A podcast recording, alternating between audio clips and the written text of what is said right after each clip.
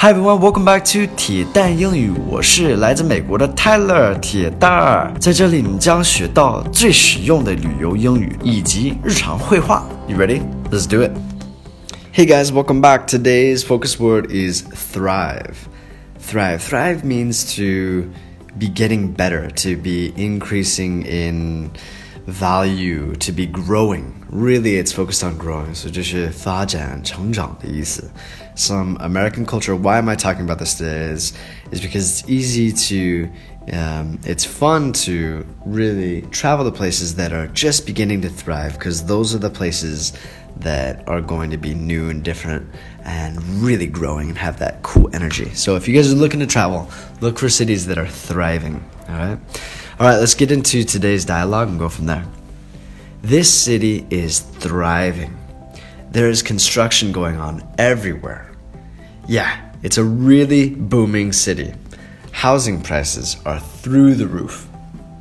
Okay, so this city is thriving. 就是这个城市 真的是在发展当中，like、uh, 正在成长。There's construction going on everywhere, so everywhere 就是到处的意思。uh, there's construction going on, 就是施工的意思，like everywhere in China. That's crazy. China is a is a thriving country. Yeah, it's a really booming city. So booming is the same thing as thriving. It's another very common word you guys are gonna hear from Americans. This is booming. So it's just that same thing as thriving, just growing. Okay. Housing prices are through the roof. So housing means 房子，prices 价位房价。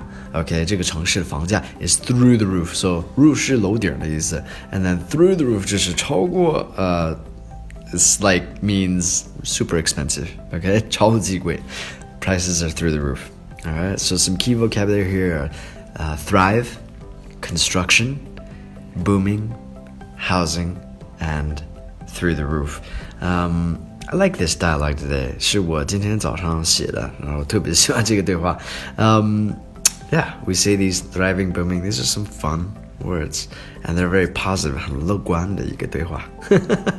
Except for the housing prices, I don't don't wish the housing prices to go too high. Anyway, thank you guys for listening. Hope you guys learned something, and I'll speak to you guys soon. All right, take care. Have a good day. Bye, guys.